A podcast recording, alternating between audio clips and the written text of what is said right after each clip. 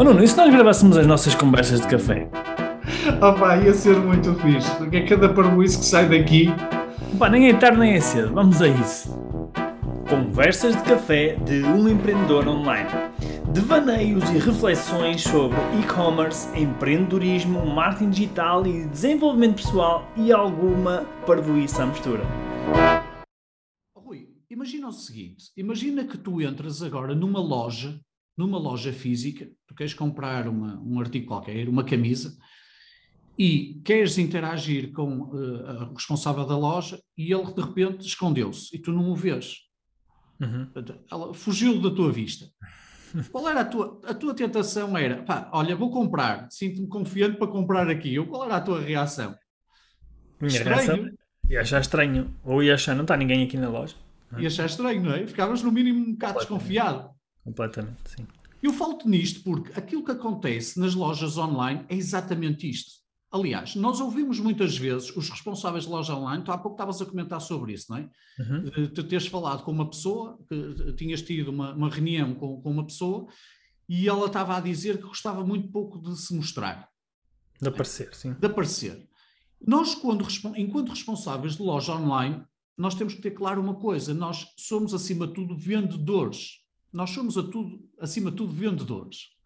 E enquanto vendedores, nós provavelmente conseguimos vender mais e melhor se mostrarmos a nossa cara. Claro. Digo eu.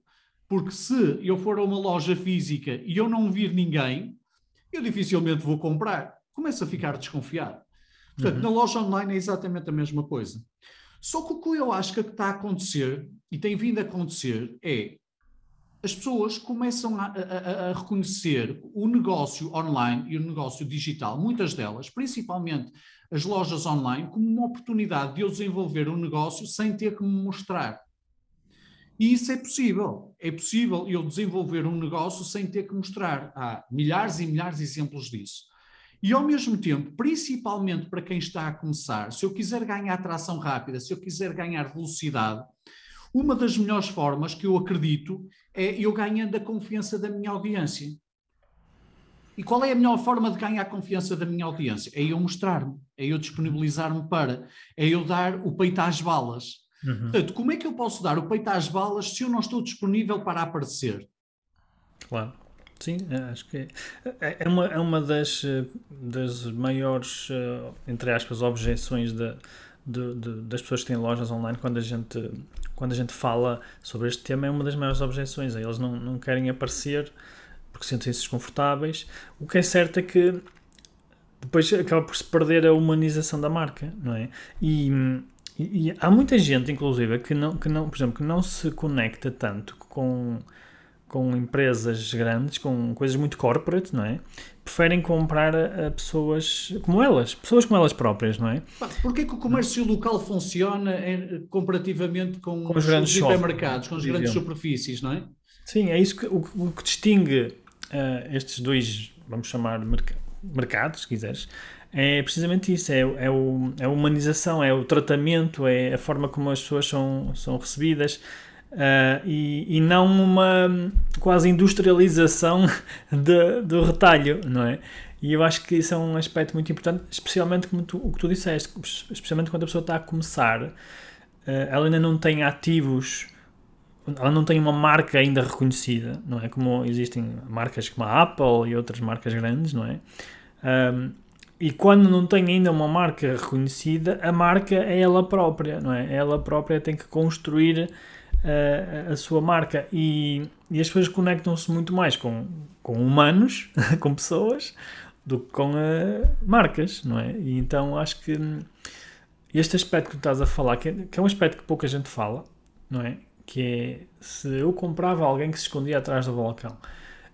Pode parecer ridículo, mas para mim e para ti, acredito eu, é efetivamente um fator diferenciador muito grande para quem tem um, um negócio online.